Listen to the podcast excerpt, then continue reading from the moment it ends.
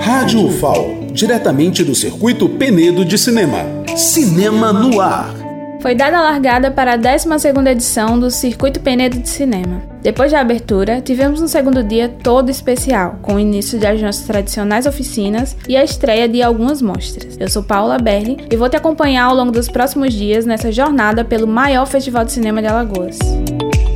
Nossa primeira atividade de ontem foi a oficina O Ator no Audiovisual, ministrada pelo premiado artista paraense Francisco Gaspar, que falou com a gente sobre a emoção de participar de mais uma edição do circuito. É muito rico estar aqui em Penedo, todos os aspectos. É muito importante a gente estar presenciando a existência de um festival, uma época tão difícil, uma época onde em poucos lugares, agora voltou, mas Penedo vem fazendo isso nos dois últimos anos, que é fomentar o cinema brasileiro especificamente. Isso é muito rico, eu acho que é rico não só, acho não, acredito que seja rico, não só para Penedo, mas é para Lagoas e para o Brasil. Ontem também tivemos a abertura de mais duas mostras que aconteceram no Centro de Convenções Zeca Peixoto. Primeiro, a Mostra Internacional de Cinema Socioambiental, que começou às duas e meia e exibiu os filmes A Muxa, Shoyun, Brotas de la Tierra, La Criação segundo la Madre Tierra, Los Últimos Vecinos, Migrantes, Ramon e Una Carta de Letícia. Logo depois, às 7h30, foi a vez da mostra competitiva do 12º Festival de Cinema Universitário de Alagoas, que exibia os filmes Filhas da Criação, Fantasma Neon, TikTok Trufão, Chaves da Confecção e O Autor.